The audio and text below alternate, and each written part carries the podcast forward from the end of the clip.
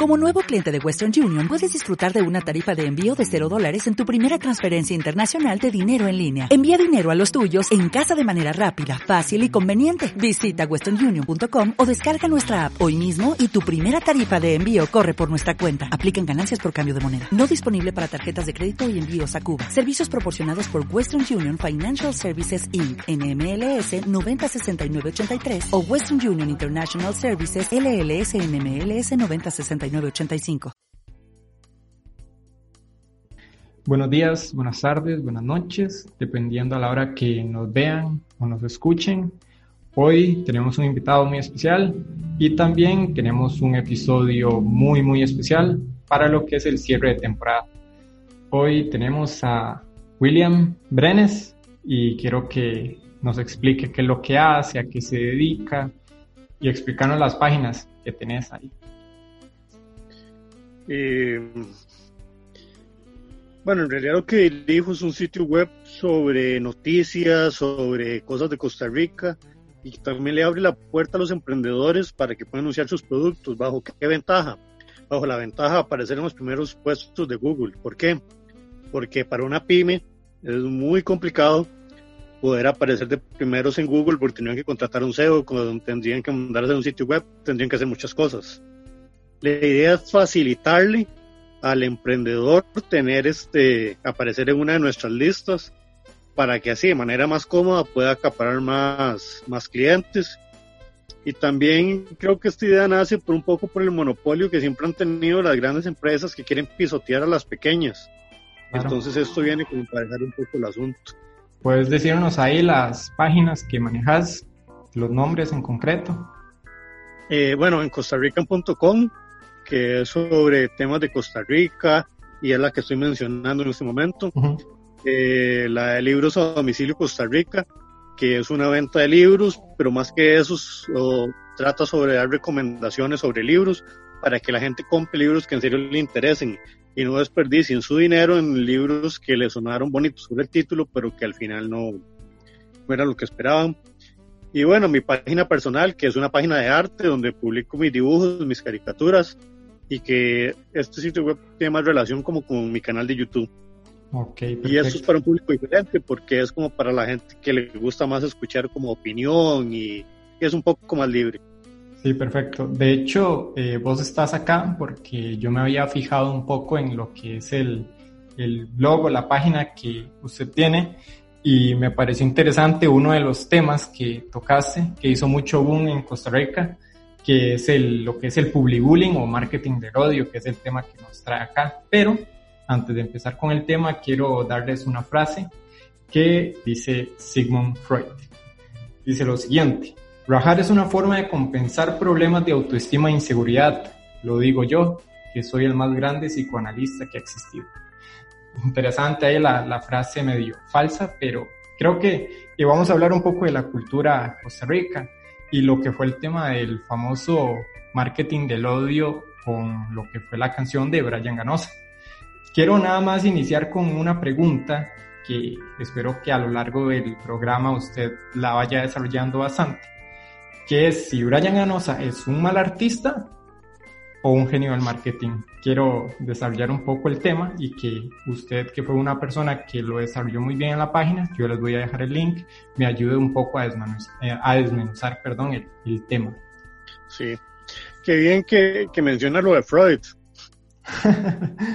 él, mismo acepta su, su nivel de arrogancia que es una proyección de su autoestima y se, autoproclama el mejor eh, psicoanalista cuando él mismo sabía que, que Carl Jung eh, lo superó muchas cosas.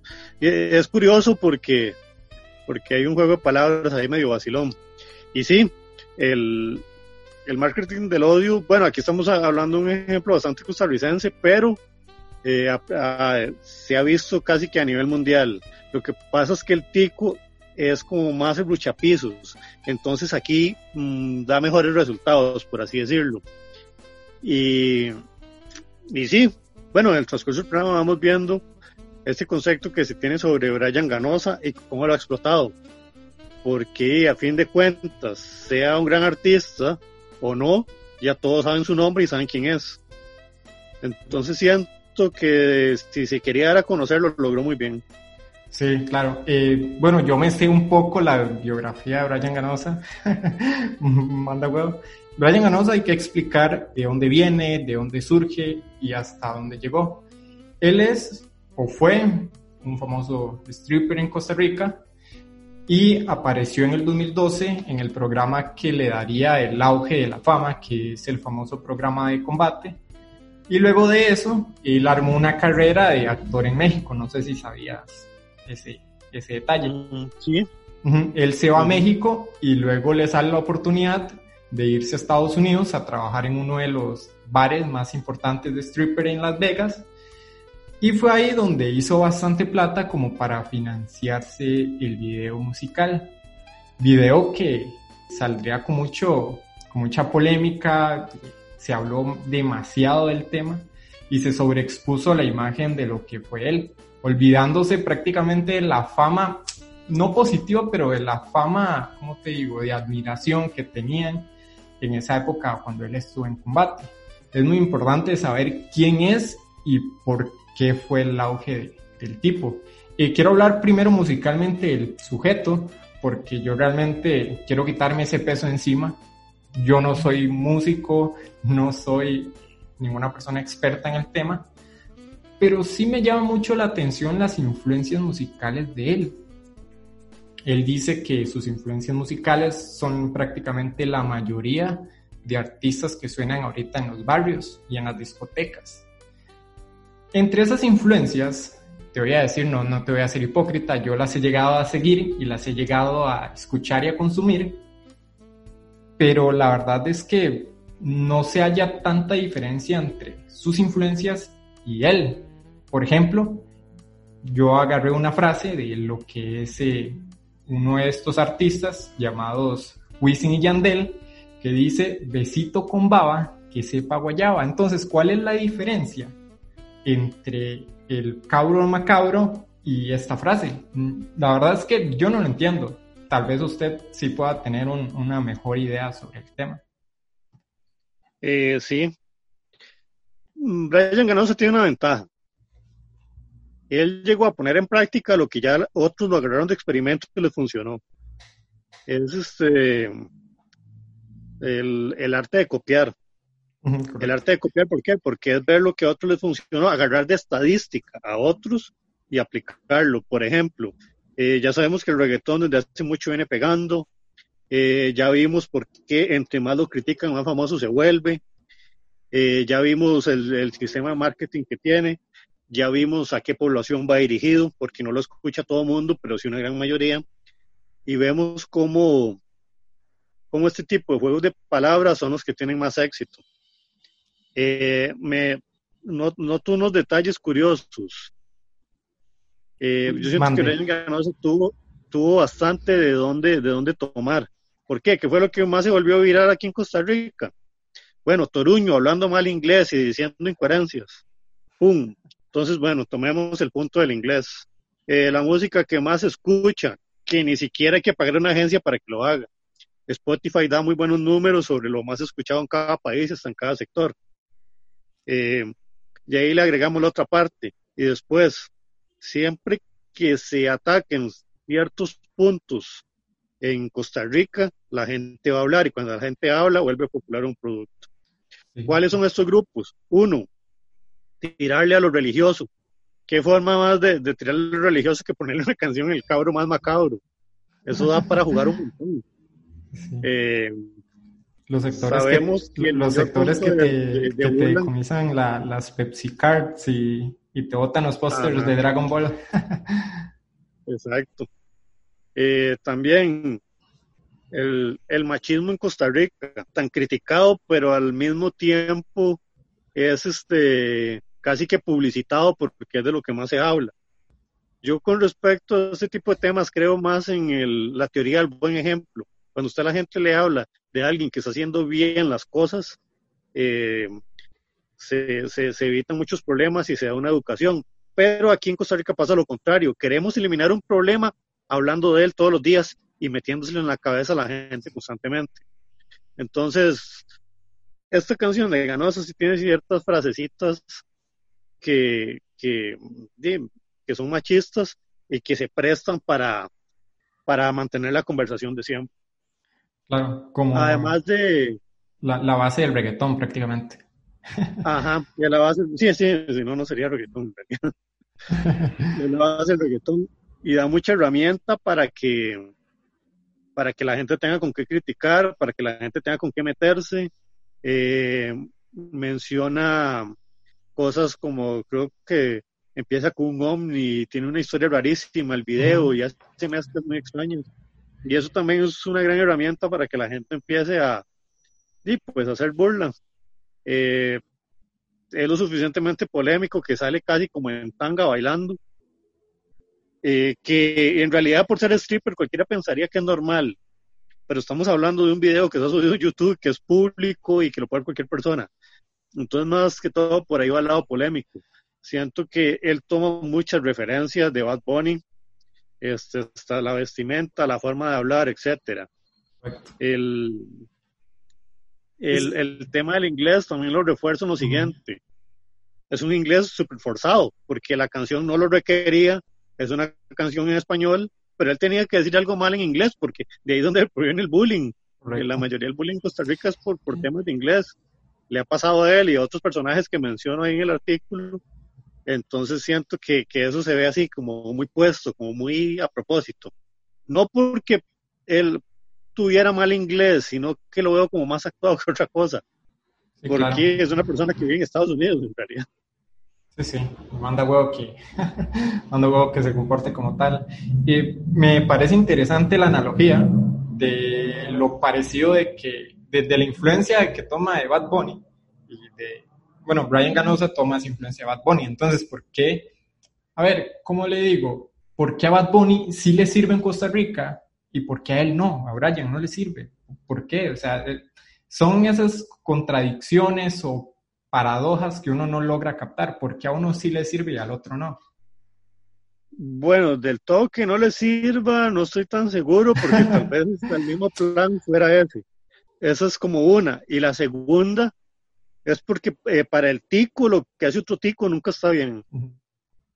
En realidad, este, eso aplica para todos. Eh, aquí en Costa Rica son más conocidos los ticos que han hecho malas cosas o que se han equivocado que, el, que, las, que los que han hecho bien. En realidad Costa Rica ha tenido genios de genios, pero la mayoría han sido muy olvidados.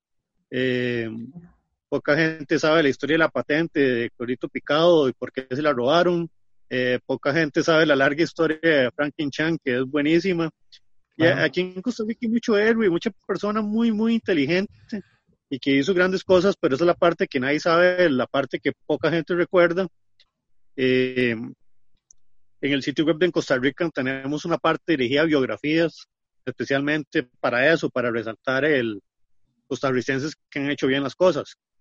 Pero si usted se quiere hacer popular, tiene que hacer algo mal. Eh, en, YouTube hay un video que se llama El abecedario tico y si usted se pone a ver las todas las personas que mencionan fue porque hicieron el ridículo en alguna cosa.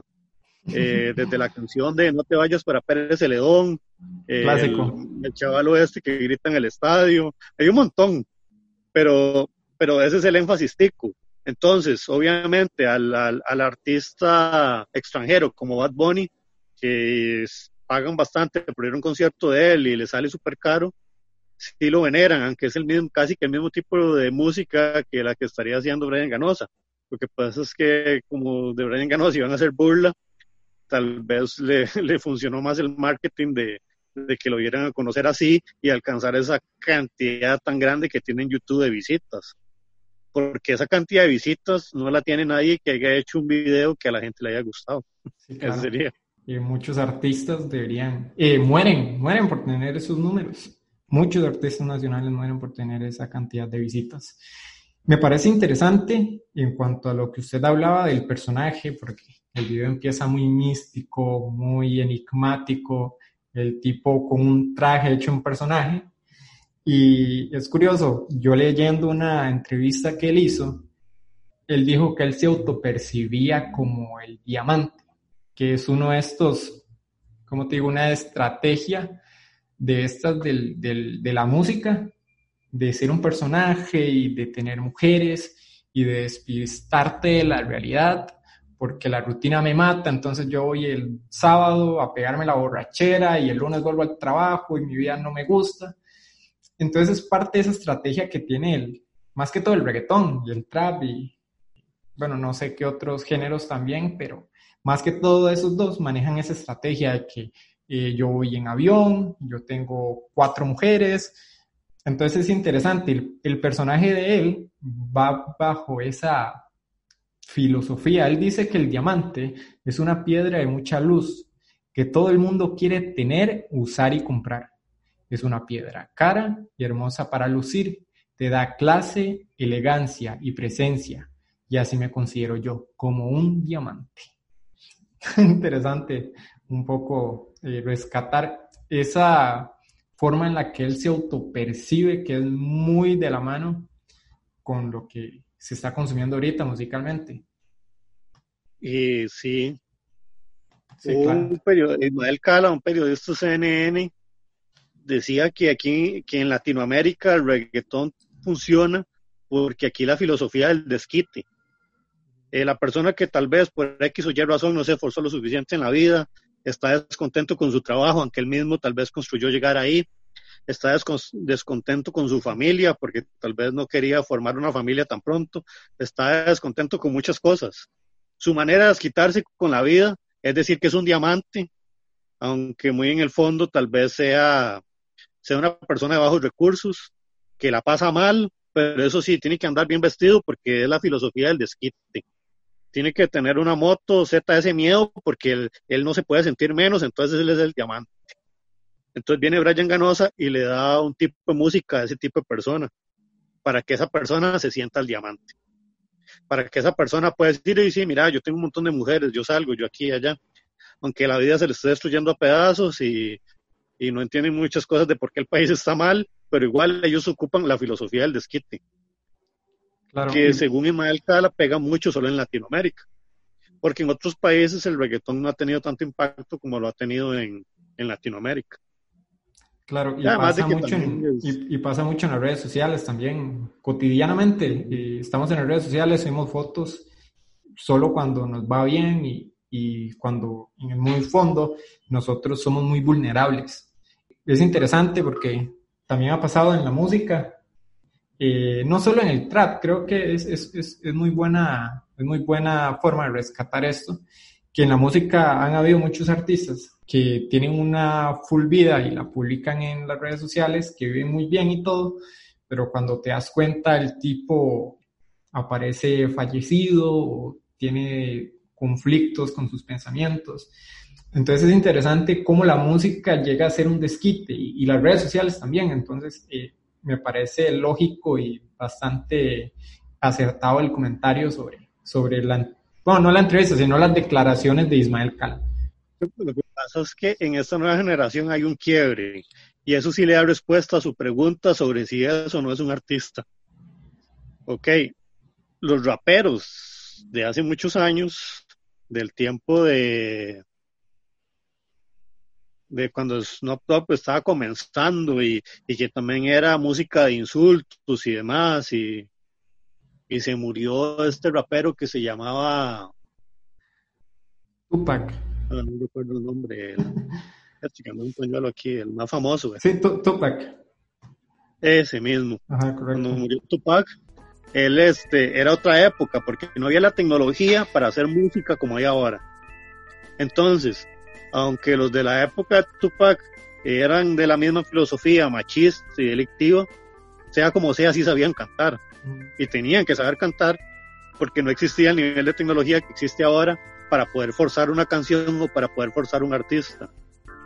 En, en, el tiempo de ellos, de hecho, el artista que tenía buen cuerpo era puro gimnasio, porque las operaciones no eran tan, tan fuertes, por así decirlo. Entonces, aunque sí se, sí se basaban en la polémica, igual no, no dejaban de ser buenos cantantes. Sí, claro. Eso es un buen punto. Y otro punto, para no irnos solo por el lado del, del reggaetón o, el rap, está el lado rockero. Tenemos el caso de Freddie Mercury. Freddie Mercury tenía las cuerdas vocales diferentes al, a cualquier otro cantante y se supone que ha sido la mejor voz del rock hasta el momento. Se podría decir que la vida de Freddie Mercury y el éxito de él se basaron en su polémica. Pues hasta cierto punto sí, pero no por culpa de él. Si uno ve las entrevistas que le hacían a él, en realidad él siempre trató de ocultar sus fiestas, trató de ocultar su polémica. En realidad él sí lleva una vida bastante desordenada, pero él no se basó de eso para alcanzar el éxito en su, en su carrera. En realidad era un gran pianista y un gran cantante. Y, y la forma en que él construyó Queen fue magnífica. Entonces su nivel de polémica lo buscó más la prensa que él mismo. Y eso, es el punto donde yo veo la diferencia entre lo que es el, el bullying. No es lo mismo cuando alguien planea eh, hacer bulla por medio del, de que se burlen de él, a cuando alguien simplemente accidentalmente lo, lo logra por otras razones. Porque ya es famoso, entonces le persiguen la vida pública. Que siento que son dos historias demasiado diferentes el, buscar la polémica a que la polémica llegue simplemente porque se es bueno en algo, como era en el caso de Picasso también, que fue un artista genial y la gente siempre trató de indagar su vida privada y las esposas que tuvo, pero ya era porque ya él era famoso, no porque comenzó su fama por, por la polémica, por así decirlo. Simplemente quería hacer una pregunta. ¿Por qué no podemos dejar a Brian Ganosa como un simple meme? Porque al final usted me dice que se arma una posverdad, una, una alteración de, de, esa realidad que uno piensa, ah, qué estúpido el Mae, hace un video y, y todo el mundo se burla, qué ridículo, pero al final él sabe muy bien de que eso está planeado. O sea, es, ¿por qué no lo podemos dejar como, como un meme simplemente? Porque y al final lo estamos exponiendo de una manera que él realmente quiere, pero nosotros no nos damos cuenta. Son manipulados en realidad. Sí, realmente el que, el que realmente queda mal es uno, porque, ok, yo fui a las personas que tiré comentarios y, y hacía memes, pero al final uno se da cuenta que, ok, este mael lo, lo planeó y yo soy el que realmente me estoy yendo en todas porque pienso que el mael lo está haciendo en serio en el sentido de denigrarse sin darse cuenta. Sí, sí, claro. Y el odio va a servir al final de cuentas como una estrategia.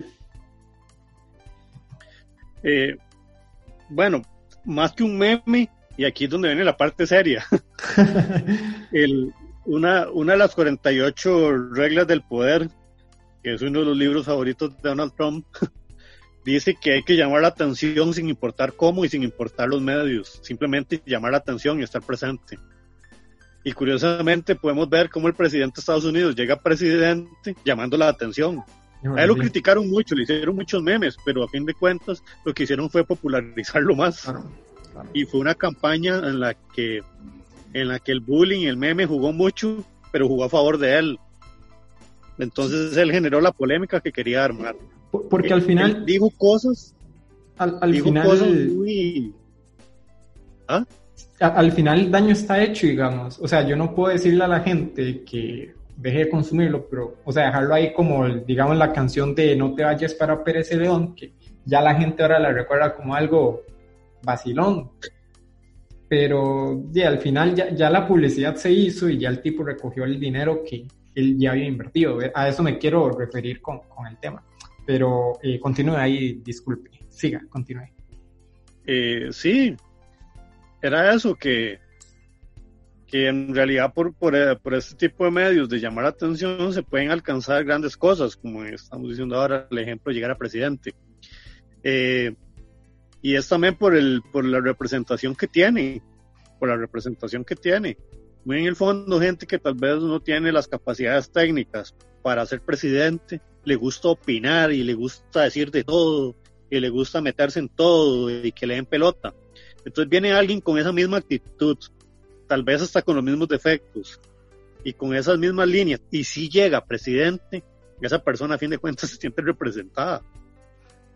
Es más fácil ponerle atención a alguien que nada más llama la atención con el, tal vez con las mismas torpezas que uno, a, a investigar cómo tiene que ser y aprender de las personas y decir, mira, esta persona tiene razón. Bueno, hace poco lo vimos con una película que salió de, de Netflix. No sé si la vio. Bueno, un anuncio, en la película no ha salido. Cuties. Sobre una... ¿Ah? Cuties se llama la película. Sí. Eh, sobre una presunta sexualización de unas niñas. Medio internet trató de despedazar esa película y que era mala y, y demás. Y, y ese era, a fin de cuentas, el plan de Netflix. Porque la película, más bien, a fin de cuentas, criticaba ese tipo de sexualizaciones y criticaba la forma en que los medios están manejando ciertas cosas. Ok, si Netflix presentaba una película que daba un mensaje moral, si Netflix presentaba una película buena, posiblemente iba a pasar desapercibida. Posiblemente iba a quedar como muchas películas de Netflix ahí olvidadas y las que nadie recomienda. Pero cuando hay polémica y cuando hay crítica y cuando es más fácil señalar al otro, es donde empieza la verdadera fama. Netflix se basó de eso. Bueno, la película originalmente no se llama así y ya se ha estrenado en otros países. Netflix sí, no quería eh, estrenar una película que ya había sido estrenada, en realidad no tiene ningún sentido. Entonces le cambió el póster, le cambió el nombre, la hizo recontra polémica, todo el mundo habló de ella, para al final, a los días, después de que la gente ya había criticado, decirle, no, no, la película lo que hace es dar un mensaje sano y, y moral sobre, sobre este tema, sobre las niñas. Entonces ya la gente se echa para atrás y se da cuenta que había criticado en vano. Y yo me puse a pensar, por más mala que sonara la película, a fin de cuentas están criticando una película que ni siquiera habían visto. Están criticando un póster nada más. Entonces, ya lo, las empresas y los artistas están dando cuenta que lo más manipulable es la gente y el odio, que eso es lo que tiene más poder y lo que más mueve. Bueno, en realidad Adolfo Hitler se dio cuenta hace un montón de años más, pero hasta ahora le están dando como más forma, darse cuenta que se alcanza más popularidad por medio de por medio de la crítica. Y que el daño es irreversible. Usted decía que Netflix al final intentó como eh, hacer una aclaración, pero al final esa aclaración no llega a tanta gente porque el odio llega a más. Y es interesante con el personaje de Adolf Hitler que y yo siempre he tenido una frase que para uno ser reconocido tiene que ser o muy, muy exitoso y muy, muy querido o un personaje detestable, odiado y malo, como Hitler. Hitler basaba su discurso en un odio súper exagerado a, ciertos, a ciertas fibritas sociales muy, muy delicadas. Prácticamente también Donald Trump basa su discurso en, ciertas minorías, por ejemplo, en este caso la inmigración, para tener de qué hablar sobre él. Ese fue el éxito de él en, la, en las elecciones. Y aunque no queramos, pues esos personajes están ahí y esos personajes están teniendo más eh, atención que, que muchos de aquellos que lo pueden hacer bien. Prácticamente una de las estrategias que usa él fue tocar una de las fibras de la sociedad costarricense, esa seriedad que tenemos que nos dicen, más que los ticos son serruchapizos, pero uno no lo quiere reconocer. Entonces él sale con esas declaraciones de que los ticos son serruchapizos, que voy a ganar un billboard, que X y Y cosas, ¿verdad? Negativas de los costarricenses pero al final eso le sirve para que la gente siga llegando a los comentarios y que les sigan diciendo, madre, qué pedazo de porquería, madre, qué cochinada, madre aquí, madre allá. Y para eso está planeado. Parece hasta que el, que el MAE dice, bueno, voy a subir esto, la gente va a hablar de mí, los medios va a hablar, van a hablar de mí, y ya tengo visitas, y ya tengo dinero, ya tengo partner. Entonces es, curioso cómo la gente tocando fibras delicadas al final funciona eso como una estrategia de, publicidad y ahí se basa prácticamente, en eso se basa prácticamente Brian Ganosa con esas declaraciones. Yo estoy investigando algo. Si uno saca una canción nueva y quiere que las radios lo entrevisten, posiblemente hay que invertir plata para que los medios de comunicación le, le hagan bulla a su producto o a la canción que usted sacó. Eso es una inversión. Eh, hasta las radios son a veces algo sensibles cuando un cantante nuevo para poner la canción, etcétera. Ok. Pero en el caso de Brian Ganosa, a él lo entrevistaron no por la canción, sino porque la gente se estaba burlando de él y él quería dar una opinión. Entonces, él sacó un montón de entrevistas de gratis y hizo que la canción sonara un montón de gratis en radios en las que si usted quiere poner un anuncio, le sale muy, muy caro. En que si usted quiere tener minutos en televisión, va a tener que pagar un público reportaje muy, muy caro. Y él relativamente no tuvo que invertir en esa parte porque lo entrevistaron por el otro lado, por el lado de que más bien se estaban burlando de él, entonces querían saber la opinión. Entonces más bien es el medio de comunicación el que se acerca de él para sacar rating. Eso, esto a lo, interno del... Aquí, aquí, esta es la parte tal vez en la que estaba un poco más informado sobre el public bullying y que lo había visto muchísimo. Eh, y pasa con esto, con, con las radios, con, con los, los, periódicos y los, la televisión. los canales de televisión. Eh, se, se, da mucho ese punto de que eh, si usted le pasa algo, sea un accidente o algo así, usted va a tener una entrevista gratis. pero si usted quiere anunciar su producto, si le van a cobrar un montón de dinero. Entonces, a veces el bullying hace que bajo una mínima inversión hablen de usted. De hecho, el Cambridge Analytica, que fueron los que ayudaron a Donald Trump, ellos tienen una estadística sobre el tema. Entonces ellos hablan de que, de que cuando usted lo critican, los periódicos y, los noticieros van a hablar más de usted sin, sin, sin necesidad de hacer una inversión. Y se ve en redes sociales también. En redes sociales se ve diferente. En redes sociales se ve que la gente le da a compartir cuando va a hablar mal de algo. Por lo general yo he visto eso, eh, que maltrato animal, le dan compartir y escriben algo ahí que qué mal, bla, bla, bla, bla, bla, pero igual lo están compartiendo. Sí, claro. La gente le da a compartir a lo que no le gusta. Suena contradictorio, pero la gente le da a compartir en redes sociales a lo que no le gusta. Entonces, sí, eso también me mueve un montón. Como decía usted, el daño ya está hecho, pero podemos aprender mucho aquí sobre la forma en que nos, nos, nos manipulan. Yo digo que nos manipulan por el hígado, esa es la palabra, nos manipulan por el hígado. Nos, nos tratan por, por ese lado. Aquí yo tengo una pregunta que tal vez usted ha estado eh, investigando un poco. ¿Cómo manejan las empresas esto? ¿Puede darme ejemplos, no sé, de ciertas de ciertos anuncios, de ciertos, de ciertas formas de manipular a la gente mediante el odio. Eh, sí, bueno, le voy a dar uno muy reciente esta semana, para dar algo fresco, uno muy reciente. Eh, como ustedes sabrán, en, en, Twitch, la forma de monetizar es que el, el, streamer está ahí pues usted escribe un comentario, usted le hace un donativo. Obviamente son personas desde sus casas que le donan a la persona que están viendo, entonces que son que dos dólares, que tres dólares, que cuatro dólares, montos pequeños, pero que al streamer le sirve para monetizar su contenido. Ok. Resulta que a Burger King, que es una multinacional, se le ocurre meterse a los streamers de cualquier persona sin pedirle permiso y hacer donativos de cinco dólares diciendo, con cinco dólares puedes comprarte un combo que incluye la Whopper y bla, bla, bla, bla, bla y los terminaron bloqueando de todo lado. ¿Por qué razón los bloquearon? Porque la gente detesta que una empresa grande se aproveche de un streamer que la está pulseando para hacer su publicidad. Si una empresa grande quiere que un streamer o un youtuber o un TikToker lo, lo patrocine, que, hable de su producto, le dan una buena cantidad de dinero y esa persona se encarga de, de, de hablar del producto.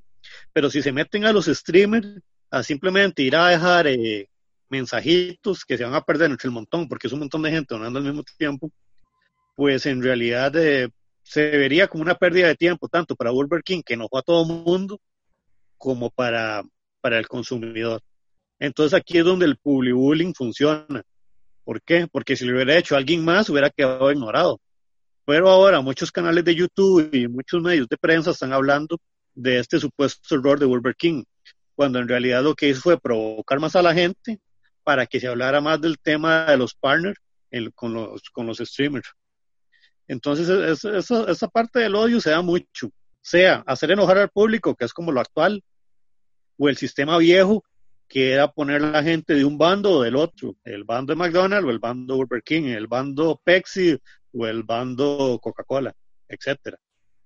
Entonces, este, esto hace que la gente escoja. Había un, la Coca-Cola y la Pepsi tenían un pacto de, de estas máquinas dispensadoras que, tiraban eh, Coca-Colas en lata.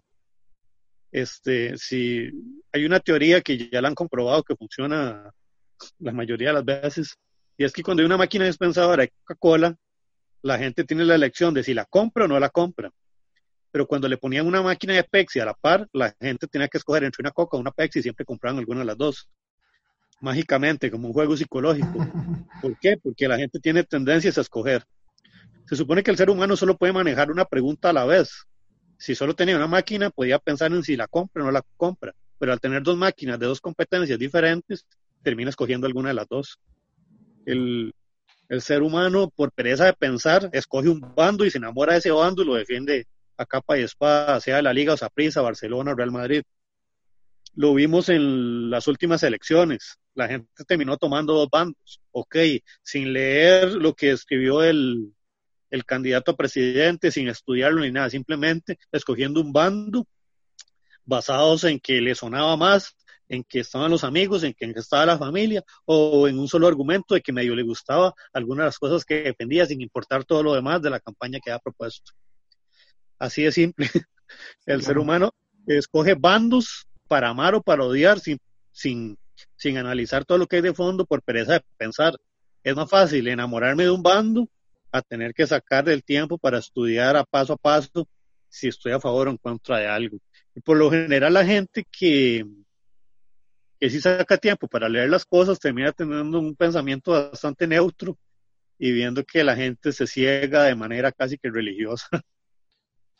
Sí, correcto. Y es algo que en, que en el sitio web de Costa Rica tratamos de mantener ese nivel de neutralidad, de no vernos ni de derecha ni de izquierda, simplemente a favor de Costa Rica y muy importante, haciendo énfasis en las cosas positivas. Mm, al principio fue muy difícil porque uno se hace un artículo de alguien que salió adelante y la mayoría de la gente trata de buscar eh, la parte mala pero con el tiempo fuimos viendo que mejoró y mejoró y ahora cuando hablamos bien de un producto, de una persona, la gente ya reacciona mejor y ya va teniendo más, más enfoque, más compartidas, más, más de todo. Y los mismos clientes han visto esa diferencia al notar que, que su público tiene, llega a sentir más empatía. No es necesariamente cuando tiene un producto vender mucho, sino generar ese nivel de empatía, que eso sí los youtubers lo logran muy bien que es que tienen un montón de seguidores que los defienden incluso cuando ellos no están presentes. Entonces, si alguien escucha algo malo de Auronplay, dice, ah, no, pero es que Auronplay ya cambió, Auronplay ahora solo cosas positivas y ya no critica tanto a la gente y lo defienden a muerte. Son cada youtuber tiene fanáticos muy cerrados. Por eso muchas marcas ahora patrocinan youtubers, porque, porque tienen un nivel de, credibilidad gigante. Sí, sí, se vuelven tipo caudillos. la gente ve una imagen y, lo defienden a capa y espada. Inclusive si se equivocan o si lo hacen bien, van a estar ahí a muerte y van a estar defendiendo a, esos youtubers. Y por eso es que es interesante porque reciben tanto apoyo, reciben tantos likes, tantos comentarios y para qué no dinero. Claro, sí, claro. Económicamente es, es muy rentable. Eh, he tenido la oportunidad de conocer eh, pues, bastantes youtubers o influencers, como les dicen ahora, y sí, la verdad es que es muy buen negocio. Sí, claro. Porque si logran, si logran posicionar muy bien un producto, la verdad. Hablando un poco de influencers, el término está muy, muy satanizado por el tipo de personas que son y por lo que hacen y por el marketing del odio. Eh, quería preguntarle que si me puede hacer una comparación de personajes en cuanto a lo que es eso. Digamos, usted me hablaba de Alex Padilla, de, de Brian Toruño, eh, Brandon, perdón, y de Canosa, e incluso hasta de políticos. Mauricio Alvarado es una persona que de, mucha gente no lo quiere, hay mucha otra gente que sí lo quiere, pero al final es gente que esa aversión de las personas le funciona. Mm, usted era usted ahora mencionó lo de personajes, de que son personajes, eso es lo que son, son personajes. No son personas. Sí, sí, en realidad lo que interpretan es un personaje. Si no los conociera en la vida real, se darían cuenta que son muy diferentes. Ellos son un personaje. Y, pero muy importante, un personaje que representa una gran cantidad de la población. Entonces la gente se identifica con ese personaje, se enamora de ese personaje porque se sienten muy identificados. Entonces se ponen a eh, es, indiscutible que para poder salir adelante es bueno saber inglés. Entonces la gente que no sabe inglés quieren ver alguna persona que le vaya súper bien, aunque pronuncie mal el inglés, y lo van a defender a muerte porque se sienten representados. Ojo, se sienten representados, pero no saben que se sienten representados, es algo subconsciente. Y hay eh, bandos, hay bandos, porque por ejemplo, tenés un personaje conservador, cristiano, de principios y valores de dicha religión, y tenés otro personaje que son de ciertos eh, colectivos, que al final son esos colectivos que se enfrentaron en las elecciones, pero al final de cuentas se parecen en el sentido de que son odiados, mucha gente no los quiere, pero al final tienen una vida asegurada de manera económica, hasta de, fama. Eso es cierto, muy, muy cierto. Eh, el, el, sistema de bandos funciona porque son demasiado extremos, son, aunque en realidad son lo mismo porque los dos son muy fanáticos, parecieran ser uno lo contrario del otro. Y eso es una mentira, porque ambos bandos odian, ambos bandos critican y ninguno de los dos bandos pues propone soluciones, sino que se dedica a destruir al otro totalmente. Entonces sí se parecen bastante, pero no se han dado cuenta. Y, y lo que hacen es eso, representar poblaciones, representar grupos que, le tiran. En realidad la gente que critica a Fabricio Alvarado no es tanto la persona de él, sino lo que critican es este, al, a los conservadores que nunca le cayeron bien y tal vez todo lo que se esconde detrás de las religiones y demás. Entonces lo ven representado, como digo ahora, en un personaje. Y entonces odian ese personaje por todo lo que representa. Porque ese personaje tiene relación con todos los que los hicieron sentir mal, sean pastores, curas, etcétera. Entonces lo agarran como personaje y lo odian. Y el, el, otro punto, los que quieren odiar todo lo contrario, los que quieren odiar el lo que ahora le llaman los progres, los que quieren odiar este, el, las cosas de actualidad. Como bueno, es, es, muy humano tener miedo a lo nuevo y a los cambios y a las leyes nuevas, pero hay gente que lo vuelve extremo eh, hay gente que lo, lo, sobreexplota. Todo esto tiene una, un trasfondo de tener a quien echarle la culpa. ¿ok? Y esto no, no, no se me acaba de ocurrir a mí, esto lo inventó Hitler en realidad. Se llama la ley de la justificación. Y es de siempre encontrar un culpable para echarle todos los problemas sociales. Eh, los progres le echan la culpa a los religiosos, los religiosos le echan la culpa a los progres. Pero no se han puesto a pensar que si fueran autocríticos y se pusieran a asumir sus propias responsabilidades en la historia del país, habría progreso. Esto está basado en nunca aceptar la culpa, sino siempre echarle la culpa al del frente, echarle la culpa al otro, echarle la culpa al del bando contrario, para siempre considerarnos elegidos. Em, en, el, en el caso de Hitler, Hitler culpaba a los judíos, y los judíos criticaban a Hitler porque, por considerarse una raza superior, pero los judíos siempre se consideraron el pueblo elegido. Entonces, en realidad, por lo que estaban criticando, eran por lo mismo que ellos mismos habían hecho. Entonces es muy redundante. Siempre todo se basa en buscar un culpable, pero la solución siempre va a estar cuando yo asume la responsabilidad de mis culpas y pueda seguir adelante. Esto de los bandos, muy en el fondo, no tiene ningún sentido. ¿Por qué no tiene ningún sentido? Porque sin importar si somos del bando eh, progre o cristiano, igual pagamos impuestos, sin importar del bando que seamos, en ambos lados hay profesionales, sin importar del lado que seamos, tenemos que trabajar para comer y sin importar del lado que seamos, el que quede presidente nos va a afectar a todos por igual. Entonces tenemos más en común que lo que parece lo que parecemos tener en contra pero es más interesante el juego de estar en contra de alguien, de pensar que los del bando contrario son los que están mal y que nosotros somos esa raza superior y elegida y los iluminados que sí encontramos el camino correcto, cosa que, que, que aplica, no, no, no, no es muy tico, en realidad, aunque si estamos hablando del ejemplo aquí en Costa Rica, no es muy tico, eso pasa en todos los países, es algo muy común. Y vemos que los únicos países que logran salir adelante son los que rompen ese bipartidismo y se encargan pues de trabajar en equipo y de hacerse responsables de sus propias cosas. Claro, correcto, sí, sí, sí tiene, tiene, toda la razón. Eh, la verdad ah, bueno, es y el ejemplo que, la, el la, ejemplo la, que la política ahora- es, es egoísta, nada más, Ujú. es egoísta. Continúe. Sí, Sí. tan egoísta que aunque el partido contrario tenga una idea buena, la Asamblea Legislativa no lo apoya porque es del partido contrario. Entonces, aunque sea una gran idea, lo que hacen es copiarla y después proponerla a ellos cuando a todos se les olvidó. por, por eso mismo, porque lo ven como una competencia y no como un trabajo en equipo. Sí, claro, y al final son esos dos grupos contrarios que eligen a los culpables de manera directa, digamos, a los que realmente son los que toman las decisiones, los que realmente legislan, los que realmente eh, gastan el presupuesto, invierten, etcétera, etcétera, etcétera. Al final, los dos somos responsables de elegir los que realmente toman las decisiones del país. Entonces, Ujú. es, es interesante. Eh, quiero hacer la pregunta antes de hacer un pequeño break, break, como se diga en inglés, para tocar el tema del inglés también. Eh, ¿Realmente vale la pena que uno sea odiado y tener una vida asegurada? ¿Realmente vale la pena? No, no vale la pena, pero, pero es funcional. Usted ahora mencionó a, a Alex Badilla.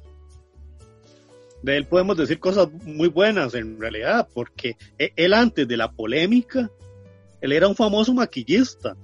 Alex Badilla, pues le digo el nombre y todo porque no estoy diciendo nada negativo. En realidad, él, él trabajaba con marcas muy buenas de maquillaje y fue conocido como uno de los mejores maquillistas de Costa Rica y demás. Ok, cuando él estaba siendo bueno en su carrera y bueno en su profesión, poca gente lo conocía.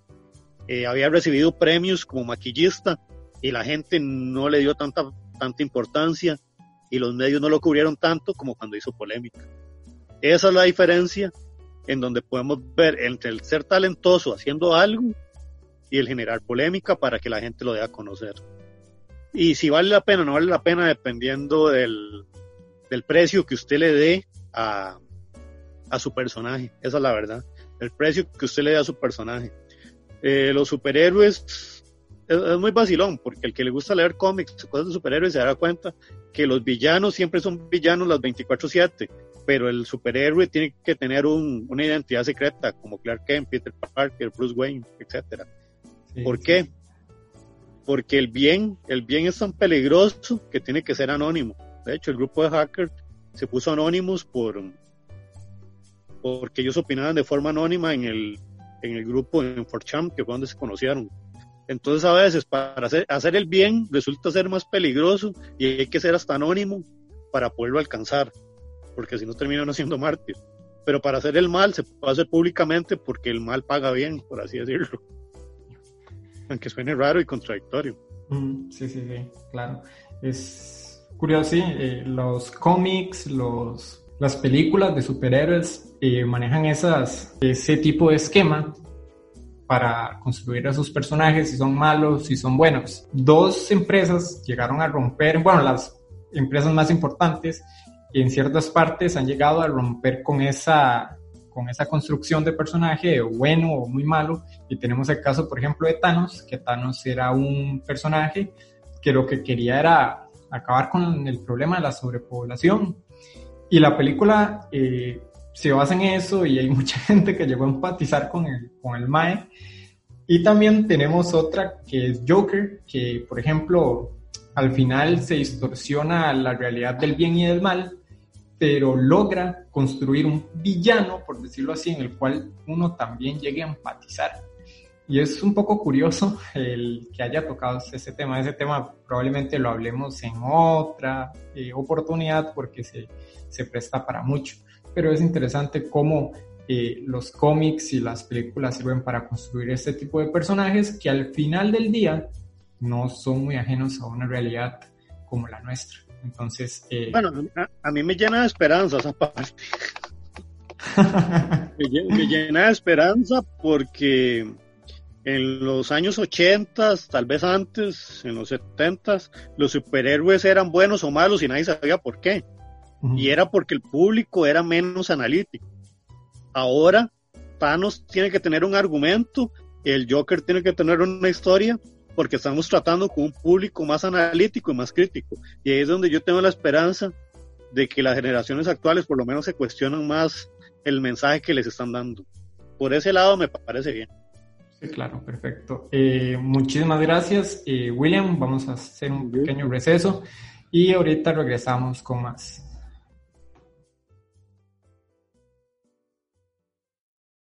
Espacio político pagado. No tengo dinero para pagar la educación de mi hijo. Necesitamos a alguien con propuestas inteligentes en materia de educación. ¿Sabe qué, Mae? Estoy harta que el sistema educativo premie al que mejor memorice un par de textos. Vamos a salir de aquí, y no vamos a aprender a enfrentar los verdaderos retos de la sociedad. Yo llevo cinco años pegado en bachillerato.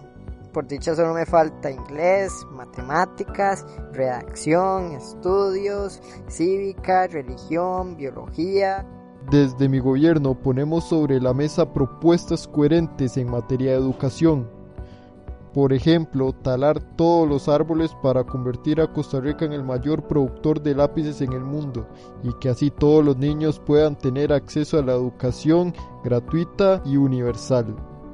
Bueno, no, en realidad no sé cómo se gestiona un país, pero solo quiero robar. Por eso, vote por el verde, azul y blanco oscuro. Votar por PT es elegir bien.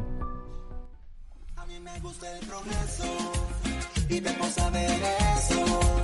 Mucho trabajo sincero, vamos que podemos. A mí me gusta el trabajo y se acabó el relajo. Español, latín, educación física, orientación, psicología, asistencia, conducta primaria, licencia de conducir, ver la saga del Señor de los Anillos.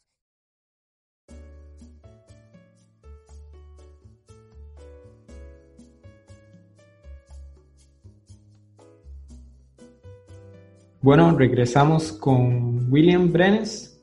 Muchísimas gracias por estar con nosotros. Eh, vamos a hablar un poquito más del tema. William comentaba acerca del inglés del tipo, entonces quiero darle un énfasis al tema. La letra dice lo siguiente: You wanna touch me, I wanna eat you, you wanna kiss me, I wanna eat you. I don't care if you come with the two friends. Una pronunciación muy parecida a la que hizo el Mae. Y es curioso cómo el, la gente llegó a hacerle mofa por, por el tema del inglés. Una de las cosas que me llama la atención es que se puede decir que el sistema público del inglés ha sido un fracaso, a pesar de, los, de la cantidad de presupuesto que maneja el gobierno para invertir en el inglés. Es curioso porque la gente sale de la escuela al colegio para ver lo mismo y tal vez ni siquiera aprendiendo a, a conjugar muy bien el verb to be que es el, famoso dolor de cabeza de los estudiantes.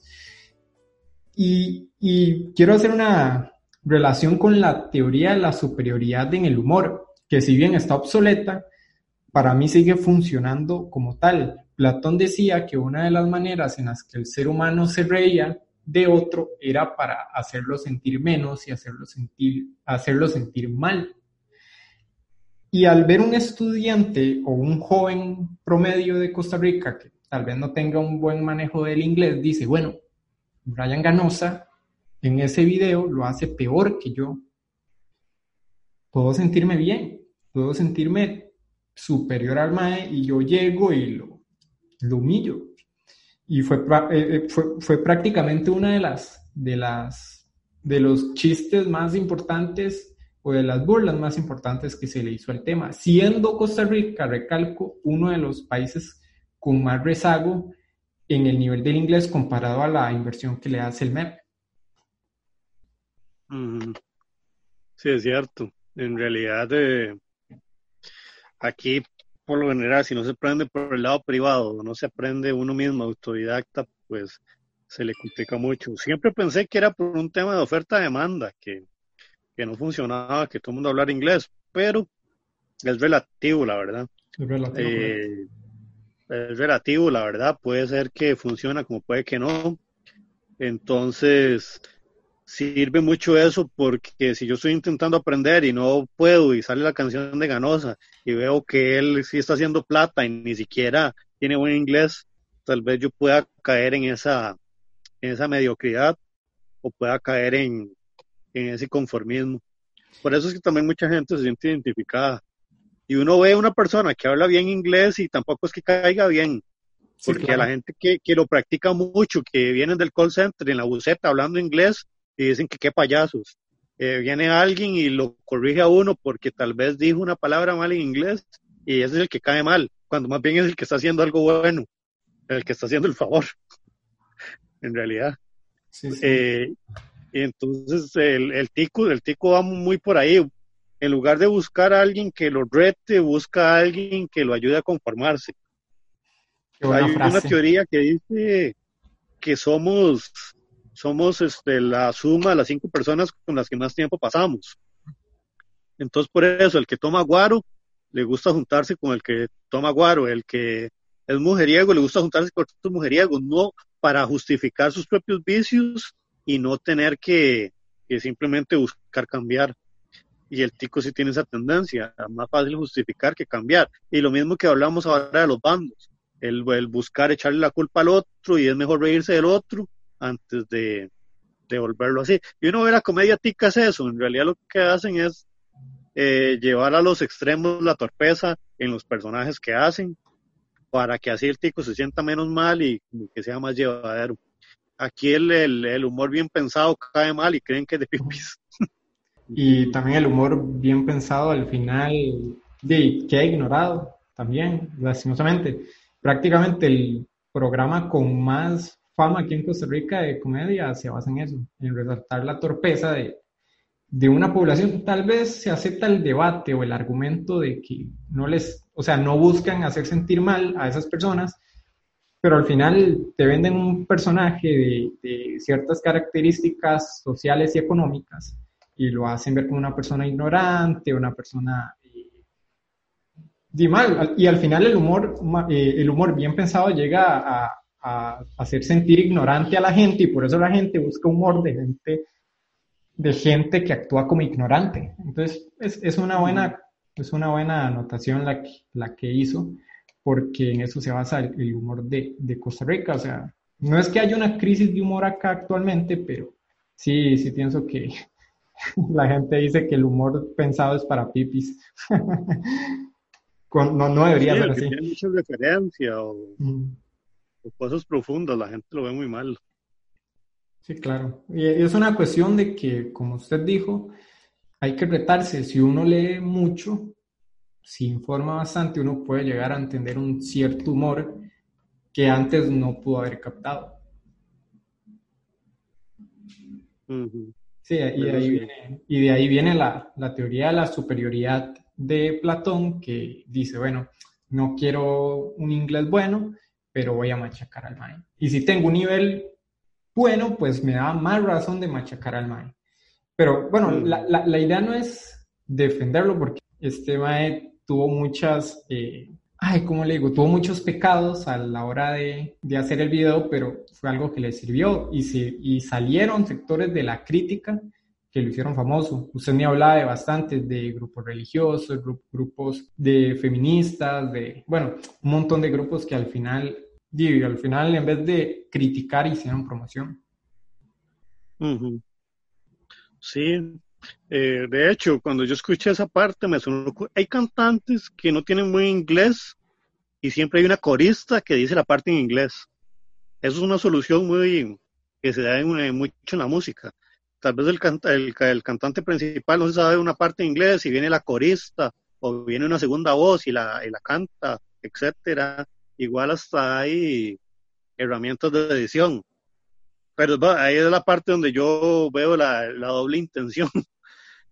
Sí, claro. Que a una canción en español le quisieron poner una parte en inglés y la dejaron que él la cantara como quisiera. Hasta suena mal, mal forzada. Sí. Y simplemente la dejaron salir así. Además de que a pesar de que tenía presupuesto para arreglos, para modelos, para lo que fuera, pero la parte de inglés tenía que salir mal y salió mal. Y para otras Y esa es la parte donde, donde sí se ve bien falso. Sí, claro, tenía el tiempo más para y adaptarse muy bien al beat o a la base, de mejorar su inglés y de mejorar ciertas frases, retocarlas o algo así. Y parece que todo está sumamente planeado. Al final creo que me voy a quedar con, con la segunda respuesta que me, más como... Es que genio es una palabra tal vez muy exagerada, pero tal vez el, el tipo sí sabe cómo manejar el, el tema del marketing. Y no sé si me quería mencionar con más amplitud, con más explicación, cuáles fueron esos sectores que le hicieron crítica y generó un efecto adverso. Eh, sí. Bueno, le, le, entre todo el montón de comentarios que le hicieron crítica, resultaron bastantes y es la gente que critica al que no sabe hablar inglés o al que no lo pronuncia bien, etcétera. Después vino otra oleada de gente que es el tipo de público celoso, que no entienden cómo una canción tan mala tuvo éxito, etcétera. Y en una tercera oleada vino los que sí saben de música, los que sí son cantantes, que tal vez son muy buenos o tal vez fueron hasta premiados y que nadie les da ese nivel de importancia o nadie les da ese valor y vienen y se enojan. Eh, fue muy criticado, obviamente, por, por, los grupos los grupos feministas, que es una canción súper machista. Muy machista, pero de la casa. Porque hay otras canciones machistas, pero no son de, de cantantes de otro país. Entonces también ellos aprovecharon para hacerle la respectiva crítica. Eh, fue criticado por el lado, obviamente, religioso, que tiene un mensaje subliminal del cabro más macabro, etcétera, y, y demás. Y también fue muy criticado por, por las personas que dijeron que en plena pandemia, con todo lo que estamos pasando, que cómo se le ocurre sacar una canción, que mientras otros sufren, él está sacando canciones, etcétera. Entonces fue criticado por diferentes, por diferentes lados, la verdad. Y los medios de comunicación lo único que le dieron fue como, además de pasar la noticia, obviamente, le dieron como un cierto derecho a respuesta para que él se pudiera desquitar y, y decir qué que sentía al respecto. Y generar rating. Y, al final obviamente es muy buen rating. Sí, sí, al final es un mutualismo. O sea, se burlan del MAE y yo le voy a poner un micrófono al compa para que la gente le siga tirando y eso me va a generar rating porque es el tema del momento. Y al final los medios de comunicación son, perdón la palabra, hipócritas porque promocionan a un cantante que lo está haciendo mal en vez de promocionar al que lo hace bien. ¿A qué vamos con esto? El tico está ahí para, el tico es la primera persona en criticar, pero el último en apoyar. Eh, pasa mucho, vea los números de, del tipo, números envidiables, números de youtuber inmensamente famoso.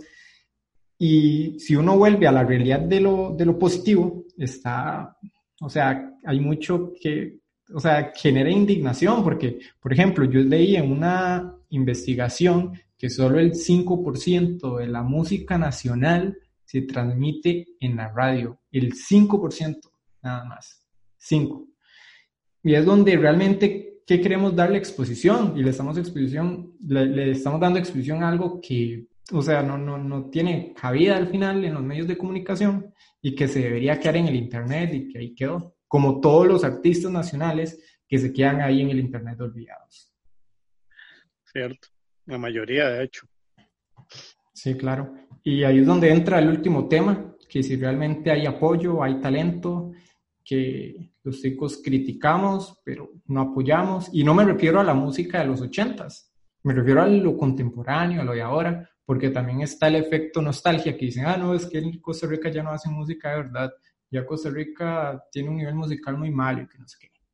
Pero, y al final, y no se le da apoyo a los nuevos, a los que quieren, y a los que podrían generar un impacto. Entonces yo quería preguntarle qué tipos de artistas tiene usted en mente y que realmente uno no le da apoyo.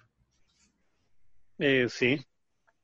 En realidad, como le digo, el que no hace pactos con los medios de comunicación por lo general no llega a sobresalir y eso es lamentable.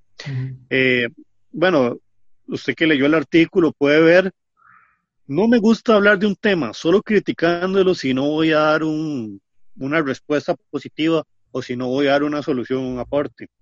Al final del artículo yo recomiendo a algunos artistas que casi nadie conoce, pero que son muy buenos en lo que hacen.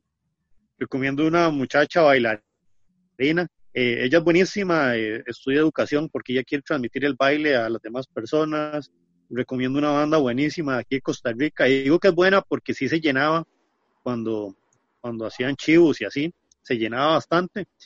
Es bastante buena, pero muy poca gente la conoce y se dieron a conocer andando de lugar en lugar, no por los medios de comunicación, no porque nadie hablara de ella, sino por los, por los mismos lugares donde iban y los iban conociendo. Entonces los, quise recomendar al final del artículo porque siento que en Costa Rica sí hay talento, hay mucho talento, y no me refiero solo a la parte artística, porque sí hay bastante artistas, sino que me refiero a talento en los deportes fuera del fútbol, como hay muchos. Eh, eh, talento en el, área científica, podemos ver ahora con todo el mundo, ahora la gente, por, por toda esta situación que estamos pasando con el virus, la gente se ha dado más a conocer toda la gran labor que hace el TEC y que hace la UCR con esos talentos en la ciencia que tenemos, porque aquí en Costa Rica hay gente muy buena, muy talentosa. La razón por la que eh, IBM estuvo aquí en Costa Rica fue por, por un tema de, talento, porque en Costa Rica encontraban talento muy rápido, aunque en otros países era más fácil pues, estar. Eh, también este, hay talentos en, en, el ámbito del, en el ámbito político, creo que eso lo menciono también en el artículo. Aquí en Costa Rica hay, hay grandes genios en economía y en política, pero son personas que tal vez no tienen tanta voz, que tienen que escribir las cosas en su Facebook personal, porque es más interesante entrevistar uno al que habla elocuencia, si nos podemos reír, siempre se invita al patito a la fiesta a todo lado para tener quién reírse. Y número dos, eh, se invita al que hable a favor del medio de comunicación. En, cierto, en cierta televisora siempre invitan a los mismos especialistas, pero es porque son especialistas que, que son como de la argolla de ellos y que siempre van a mantener el, mensaje que ellos quieren dar. Entonces ellos no invitan a un especialista para que dé una opinión profesional, sino para que siga manteniendo su estatus y su rating y siga manteniendo esos temas de, agenda política que ellos quieren mantener. Por eso aquí en Costa Rica sobresale tanto que cada o en cada barrio alguien monta una página de Facebook y empieza a dar noticias sobre el barrio o sobre el cantón. ¿Por qué? Porque el tico, aunque obviamente los medios de comunicación no lo van a decir, ya el tico se obstinó a los mismos medios. Y el tico hasta cierto punto se obstinó de que se está dejando de lado muchas cosas para simplemente hacer sobresalir eh, lo mediocre o lo pequeño. Si hay talento en Costa Rica, sí, sí hay muchísimo talento en Costa Rica, en todos los ámbitos, como dije ahora, científico, deportivo, político, etcétera. Pero seguimos dando más de lo mismo, seguimos dejando a nuestros deportistas de lado. Antes estuvo hablando mucho de, de, la falta de presupuesto en, con ciertos deportes y se estuvieron pasando ciertos reportajes, pero después se dejó de hablar del tema de un día para otro y nadie sabe por qué. De muchos atletas que iban por muy buen futuro y que por falta de medios nadie los ayudó. Eh, recuerdo una muchacha que para ir a los Juegos Panamericanos tuvo que ir patrocinada por una empresa porque, bueno, en realidad no los pueden patrocinar totalmente, pero sí le tuvieron que ayudar por esto mismo de que, de que aquí en Costa Rica tal vez no se explotan ciertos talentos. Sí, claro pero aquí hay talento y talentos, claro, aquí hay talentos. y las bandas, por ejemplo, me gusta mucho la música nacional, me gusta mucho y los artistas en general. Y es una cuestión de, de cultura. ¿Qué producción nacional, completamente nacional, está en televisión ahorita? Ninguna. ¿Por qué? Porque los programas eh, tradicionales te venden tramas, te venden odio, te venden aquí, te venden allá. Y en Costa Rica hay una gran cantidad de artistas, en este caso musicales, y McFayey, Alphabetics, eh, bueno, hay una gran cantidad de, artistas nacionales que un día voy a hacer una lista y pasarlo al podcast para que realmente la gente ya se tire al agua con todo ese tema. Eh, el odio, para definir por último el odio, el odio es una versión que la gente espera que desaparezca, que desaparezca la persona o el objeto que odian. Eh, voy a leer un comentario para cerrar el programa de hoy que decía así, fue, fue Elon más que le dio risa a la gente y decía, está buenísima, la puse de tono de alarma y ahora me despierto media hora antes para evitar que suene. Y otro que decía, ojalá su próximo lanzamiento sea de un puente. Así tal cual. A eso vamos con el odio. Al final, todo ese tipo de comentarios, en vez de hacer daño, le están haciendo no un bien psicológico a él, pero tal vez un bien económico, porque al final es una visita, al final es un dólar, un colón, y al final él, llegó y logró manipular a la gente. Entonces, conclusiones, ¿es él un mal artista o un genio del marketing? Yo creo que un poco de ambos. Se dice que la vida le da a uno lo que uno reclame. Yo siento que él desde sus medios o desde sus pocos talentos quería tener mucho y lo logró. Entonces a fin de cuentas no está tan mal tal vez afecte al país, a la sociedad, etcétera, pero como persona creo que sí salió ganando bastante. Me decía que el que tiene mucho quiere más, entonces voy a copiar esa frase y él quiere más a como el lugar. Entonces es interesante el análisis que hicimos hoy. William, muchísimas gracias por acompañarnos. Eh, sigan a William en las páginas de Willy Arte en, YouTube. Tener la de Es Costa Rican en eh, ahí en el internet volando y ahí yo cualquier cosa le, les adjunto lo que son las páginas. Eh, William, muchas gracias. No sé si tiene algún último mensaje. Eh, pues no, la verdad es que ya, ya hablamos todo lo que se tenía que hablar. Tal vez el único mensaje que queda es ese. Verlo desde, los dos lados de la moneda. Por un lado, que no me afecte lo que digan los demás. Tener claro lo que quiero desde donde voy.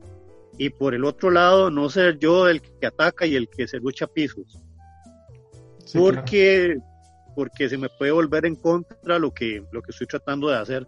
Entonces, tal vez de verlo desde los, verlo desde, las dos, desde los dos lados. ¿Soy yo el criticado o soy yo el que critica? Y desde cualquiera de los dos lados, saberlo manejar. Porque quien sepa manejar el, el aspecto social es el que sale adelante. Eh, el que logra filtrar todo ese montón de mensajes que tira la gente alrededor es el que va a lograr salir adelante. Yo creo que el que se domina a sí mismo y sus propias emociones es el que puede llegar a conquistar el mundo. Muchísimas gracias William por acompañarnos el día de hoy. Le deseo éxitos en los proyectos, que le vaya bien en el trabajo, en todo. Y bueno, este, que le vaya muy bien. Muchas gracias por el espacio y por su análisis. Me pareció bastante interesante en cuanto a la página. Les invito a que vayan a, darle una ojeadita al asunto. Y quiero cerrar con esta frase que yo escribí una noche pensando sobre el tema.